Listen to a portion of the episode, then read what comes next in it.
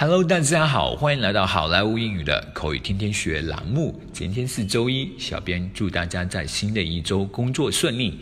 今天同样，我们还是来学习我们今天的句子。今天这么一句话也是非常的简短，非常的实用，也同时也是非常的地道。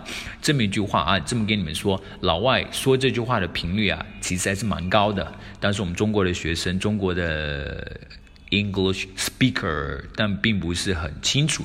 这么一句话就是 "I owe you one, I owe you one, I owe you one"。这句话 "I owe you one"，我欠你一个人情，算我欠你一个人情。这里有两个词要特别注意一下，一个是 owe，就是 O W E 这个词，owe 就是欠的意思，欠钱啊或者欠什么 owe 啊。另外一个词就是 one，这是一个代词，one 就是一个的意思。但是在这里啊，这个 one 就相当于 a favor，a favor 一个人情嘛，one。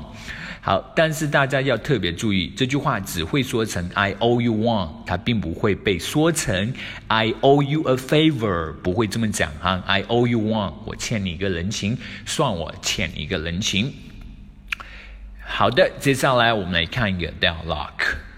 Hey Jack，what are you doing here？Hey Jack，你在这弄啥呢？Um, I'm trying to order a DiDi taxi, but it seems there aren't many taxis around here. 嗯，我在这儿叫滴滴呢，可是这儿附近貌似车并不多。I see. Let me offer you a lift. 这样啊，要不我送你一程？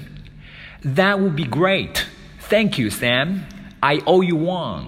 那太好不过了呀！谢谢你，Sam，算我欠你一个人情。